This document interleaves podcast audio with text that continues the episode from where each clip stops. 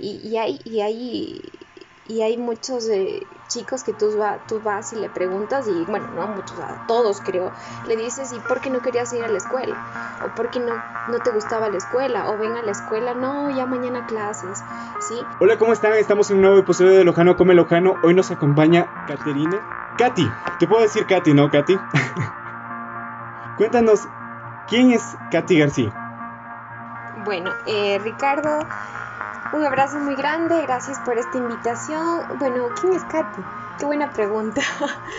Eh, soy creo que mm, un ser humano común y corriente que siempre está eh, en la búsqueda de, sí mismo y que está para aprender, siempre para aprender. Qué buenazo siempre estar abiertos al aprendizaje. El aprendizaje creo que es una de las mejores experiencias que tiene el ser humano. Katy, empecemos con la pregunta principal del podcast.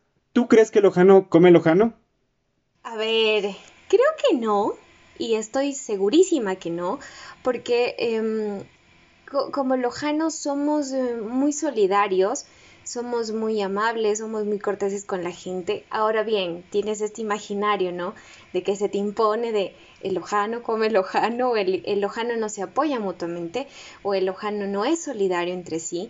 Pero nuevamente, el poder de la palabra es tan grande, Ricardo, que hay que precisamente decir que no lo somos, porque no lo somos, y es que no lo somos, ¿sí? Entonces, creernos también el hecho de que muchas veces este, este, mm, esta frase, este eslogan que se nos ha puesto, eh, hay que dejar de, replicarlo y como tú lo mismo me comentabas, de hacerlo con sarcasmo, porque en realidad no, el ojano no come el ojano, el ojano se apoya, es solidario entre ellos. Entonces creo que es importante empezar a quitarnos esta, esta idea un poco de la cabeza y, a decirnos que somos eh, lojanos, que nos unimos y trabajamos siempre en equipo. Qué buenas, la, ayuda en equipo es, es lo más genial. Sea, y en estos momentos que estamos viviendo, estamos viendo que Lojano en verdad se tiene que apoyar el uno al otro, ¿no? Sí, sí, sí, creo que, creo que las crisis, eh, Ricardo, y chévere que lo traigas a cotación, las crisis sacan eh, muchas veces lo peor y lo mejor de nosotros y creo que precisamente este momento de, crisis, de esta eh, crisis sanitaria, de esta pandemia, ha hecho que todos nos volquemos a ver qué estamos haciendo y sabes que nos va a dejar algo muy importante porque ya lo había escuchado en, en, alguna entrevista, si no cambiamos ahora con todo este proceso tan difícil que nos ha costado vivir, ¿cuándo lo vamos a hacer? Es decir, ¿qué más vamos a esperar, Ricardo? ¿Qué, más podemos estar esperando? Entonces, esta, esta crisis también nos ha mostrado el, apoyarnos entre nosotros, en ver que muchas veces lo que comentábamos, lo común, lo que parece no importante, es realmente importante los alimentos que te todos los días consumes, la relación entre la familia, el, el, apoyo entre amigos, el comprarle al amigo emprendedor, en estos tiempos se ha hecho algo común, algo que no pasaba, algo que, que estaba un poco descuidado y ahora ha habido esa necesidad. Entonces creo que, uy, si no nos deja esta crisis algo y nos transforma como seres humanos, creo que en vano habría sido todo este tiempo eh, encerrados muchos. Qué buenas. Esas palabras son bastante, bastante motivantes y alentadoras, porque sí, o sea, estamos viendo que el positivismo es mucho más que el negativismo que tenemos. Aunque se ven cosas raras, aunque se ven cosas feas. Pero sin embargo, yo creo que sí podremos salir adelante como lojanos. ¿Cómo crees que Loja o el Ecuador podría estar mejor? Si dependiera de ti, ¿qué cambiarías? Uy, por algo que he venido luchando muchísimo, Ricardo, y creo que es algo indispensable, algo que pareciera que, que, siempre está en la palestra política, en la palestra social, que todo el mundo lo tenemos en la punta de la lengua, pero que se ha hecho muy poco para cambiarlo, que es la educación. Y por eso eh, un poco cuando, cuando yo le decía eh, a Dani que me había retado para hacer esta entrevista, le decía, pero ¿qué puedo aportar yo? Eh, ¿qué podría? Yo me preguntaba a mí mismo, ¿qué, qué puedo aportar yo? Entonces, em, creo que el elemento de, poder eh, trabajar por la educación, de, ver qué estamos haciendo en función a ella, cuál es el fin social que tiene la educación, cómo nos está transformando, creo que es indispensable. Si no volvemos, si no continuamos en ese trabajo continuo de ver qué estamos haciendo por la educación, creo que todos los esfuerzos que se hagan son en vano. ¿Sí? Cuando nos hemos dado cuenta de que en las aulas se ha transformado el modo en el que se comunican profes y estudiantes. Eh, muchas veces la, esa relación de mando, de, miedo, de temor, y eso infunde precisamente es, eh, una especie de, rencores a lo largo de, la vida, que luego eh, te llevan a que en tus actos, y en tu vida adulta, también continúes con ese resentimiento con la lógica de, bueno, ¿por qué estudias? ¿Estudias por pasión o estudias por quizás eh, alcanzar una posición económica, por eh, un posible estatus que te da cierta profesión? Y eso yo lo veo mucho con mis estudiantes del área de la música, porque digo que son unos valientes una profesión que muchos la han dejado de lado, pero que es una de las más sensibles porque definitivamente las artes te sensibilizan, te hacen más humano y es la que menos se apoya. Entonces, si me preguntas, creo que continuar y seguir apoyando la educación, la educación y cómo la cambiamos. Katy, yo sé que tú tienes un background detrás tuyo de títulos y títulos y títulos. ¿Puedes comentarnos un poco más de eso? No, eh, sabes que no títulos, porque títulos tengo, eh, tengo los justos y los necesarios, pero sí creo que eh, para la edad que tengo, tengo algunas experiencias interesantes y experiencias interesantes que las, las gané, digo, por porque mm, no, no me dejé em, no me dejé limitar, Ricardo. Las limitaciones muchas veces económicas, sociales que existen, creo que te obligan a, caminar muchísimo más, a duplicar esfuerzos y, a conseguir lo que quieres. Entonces, eh, quizás de todo este producto, la poca o mucha preparación que pueda tener, es producto de, de esta gana de conocimiento, de aprender, de seguir aprendiendo. Y creo que eso Qué buenas. No, no, no. O sea, yo, yo entiendo, yo, yo te digo, a veces tenemos muchas ansias de aprender y a veces nos quedamos solo con, con lo mínimo y no está bien. O sea, yo soy una persona que diariamente intento aprender algo nuevo y todos los días se aprende algo nuevo. Por ejemplo, hoy día estoy aprendiendo de ti y es increíble, o sea, es increíble todo el, valor agregado que le estás dando. Pero, o sea, es, es, chévere. Yo sé que eres antropóloga. Desde tu carrera, ¿cómo ves la evolución educativa dentro de, del país también? ¿Crees que vamos a mejor? ¿Crees que vamos a eh, peor? Bueno, soy, soy de, de profesión socióloga, pero apasionada por la educación. Soy profe y creo que esa es una de las em, mayores títulos que alguien pueda tener, el ser profe, el ser docente, el ser maestro, que todos aspiramos a ser maestros. Em, creo que, ah, como te digo nuevamente, el, hay que redefinir el, rol de la educación, el rol de los sujetos en la educación. Ya te estoy hablando con términos más eh, técnicos, pero hay que definir el papel que tienen los profes, el, que tiene el estudiante, el rol que tienen los papás, los padres de familia, que tiene la comunidad. ¿Sí? Entonces, si vamos a hablar de educación, de cómo transformarla, bueno, volquemos la mirada a esos actores, a, a esa gente que construye la educación. Muchas veces se tiene eh, esta idea de que eh, a la escuela vas a educarte, ¿sí? A la escuela, a la escuela vas y te formas y ellos tienen la responsabilidad de lo que eres y de lo que te vas a proyectar, de tus conocimientos, pero en realidad no. Ellos cumplen una parte importante, sí, pero no es toda, es un trabajo complementario. Entonces pienso que para poder transformar o poder mirar diferente la educación en el Ecuador y que en realidad tenga, cumpla su fin y su fin social, creo que es indispensable que le atribuyas el papel que tienes tú como estudiante. Ricardo, ¿cuánto tú me puedes enseñar a mí como estudiante?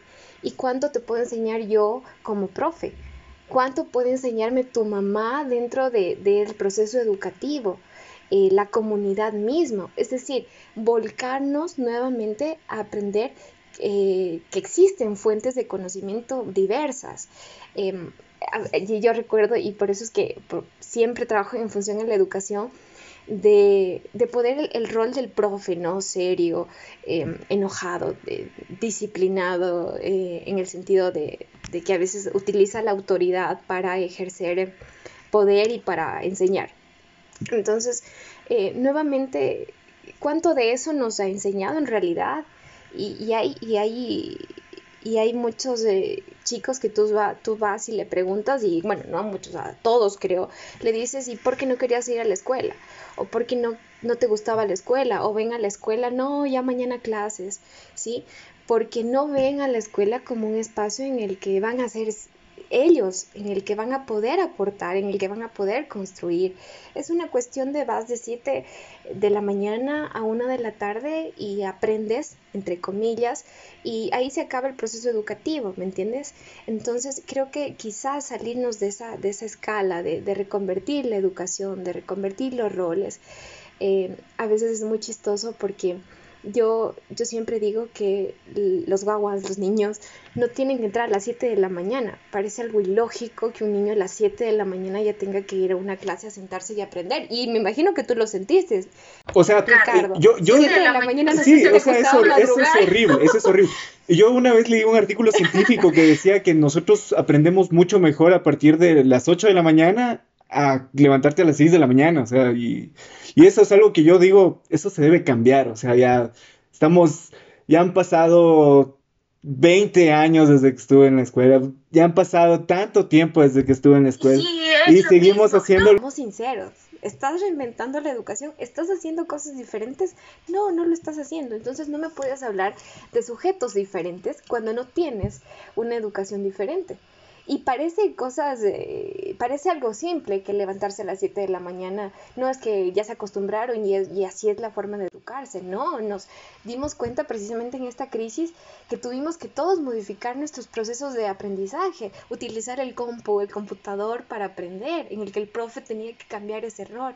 Entonces, ¿por qué nos tocó y nos pesó tan fuerte?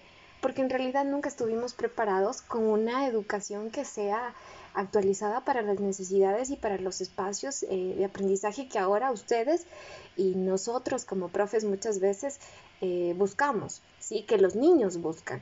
Entonces, eh, es, es, esa idea, ¿no?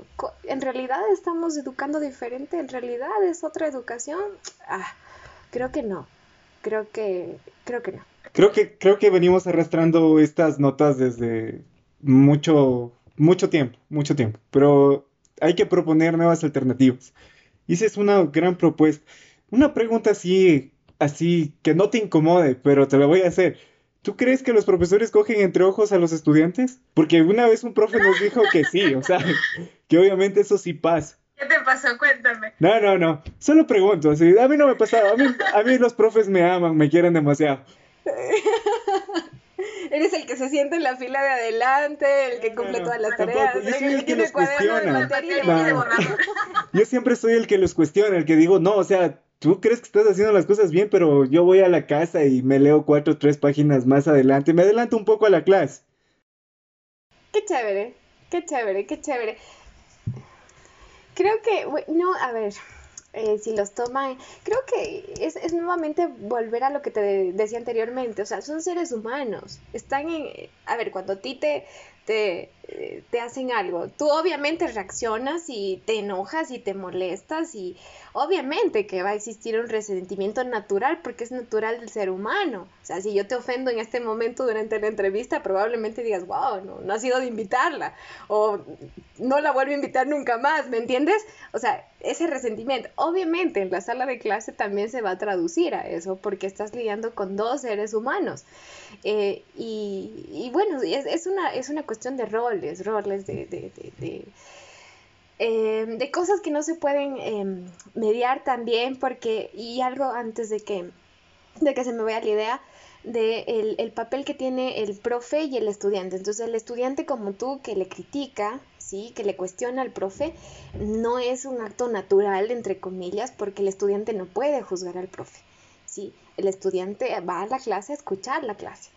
Y si existe alguna pregunta, bueno, le resuelves y lo que te dice es eh, la carta magna, o sea, la letra y punto, ¿sí? Entonces, eh, quizás es ese el problema, de que el estudiante no es considerado como una fuente de conocimiento también. Y por eso existe esta, esta, esta discordia, chiquita pero discordia. Sí, sí, oye, qué interesante, o sea, qué interesante verlo desde, la, desde el otro lado del, del asunto, ¿no? Yo, yo fui estudiante creo que lo sigo siendo. Pero nunca me he puesto, yo he dado clases y yo cuando una vez que di clases le dije, o sea, todo lo que les voy a decir aquí, cuestionenlo. O sea, lleguen a la casa y pregúntense si eso les va a servir en sus vidas y si no les sirve, mm, pues no lo tomen. y eliminan lo de su, de su background de conocimiento. Otra pregunta que te quería hacer, ya se me fue.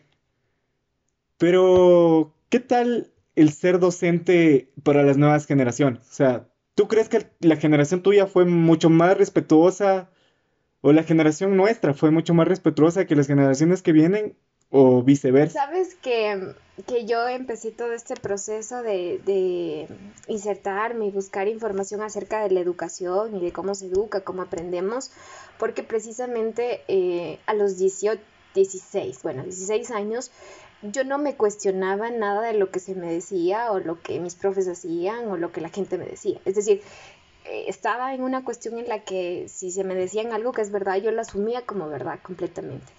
Cuando empieza un proceso en mí en el que, en el que eh, poco a poco voy conociendo otras alternativas.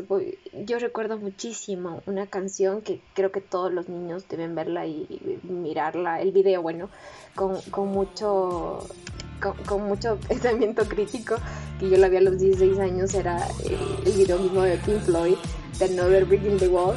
Y cuando vi el video, 16 años, imagínate que pienso que para muchos ya pudo haber sido un temón que, construía su adolescencia. Para mí no, porque estaba en otro entorno completamente cerrado, con otros gustos musicales, con, con otra perspectiva diferente. Y cuando vi el video yo decía, wow, me siento tan identificada me siento tan identificada en los 12, 13 años que me estuve educando, me estuve aprendiendo. Y yo decía, cierto, pero es que yo soy diferente y, y porque no se me enseña diferente. Entonces, después, haciendo ya las pesquisas en la universidad y cuando ya empiezas a estudiar, eh, me dediqué al área de la sociología de la educación. Como te decía, no soy antropóloga, soy socióloga. Eh, empieza esa curiosidad por, y bueno, ¿qué se está haciendo? ¿Y por qué desde los años 60, 70 se mantiene el mismo modelo fordista de educar? Sí, entonces empiezas a preguntarte, a decir, pero ¿por qué? ¿Por qué? ¿Por qué? ¿Por qué? Y a cuestionarte. Y creo que eso, Ricardo, precisamente es lo que a muchos como a mí, a ejemplo personal, nos llega muy tardío.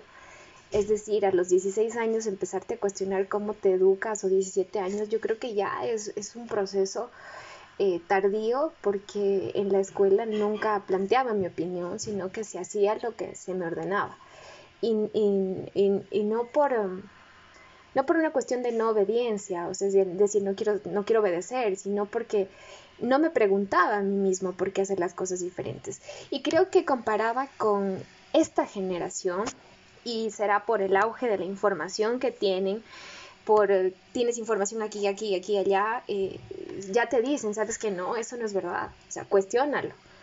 Entonces creo que esta generación, a comparada a la mía, sí se cuestiona mucho más las cosas, probablemente por ese auge de información que tienen, que puede ser positivo, porque te está permitiendo cuestionarte las cosas, pero también puede ser em, negativo en algún punto porque no no filtras la información que recibes. Eh, básicamente por eso. Katy, en todo esto que nos dijiste, o sea, y me parece súper bien, necesitamos más profesores revolucionarios, así como tú, dentro de esas salas de clase. Porque es increíble el trabajo que estás haciendo. O sea, si te estás cuestionando a ti como profesora para hacer mejor las cosas, yo creo que necesitamos un, un cambio bien, bien radical.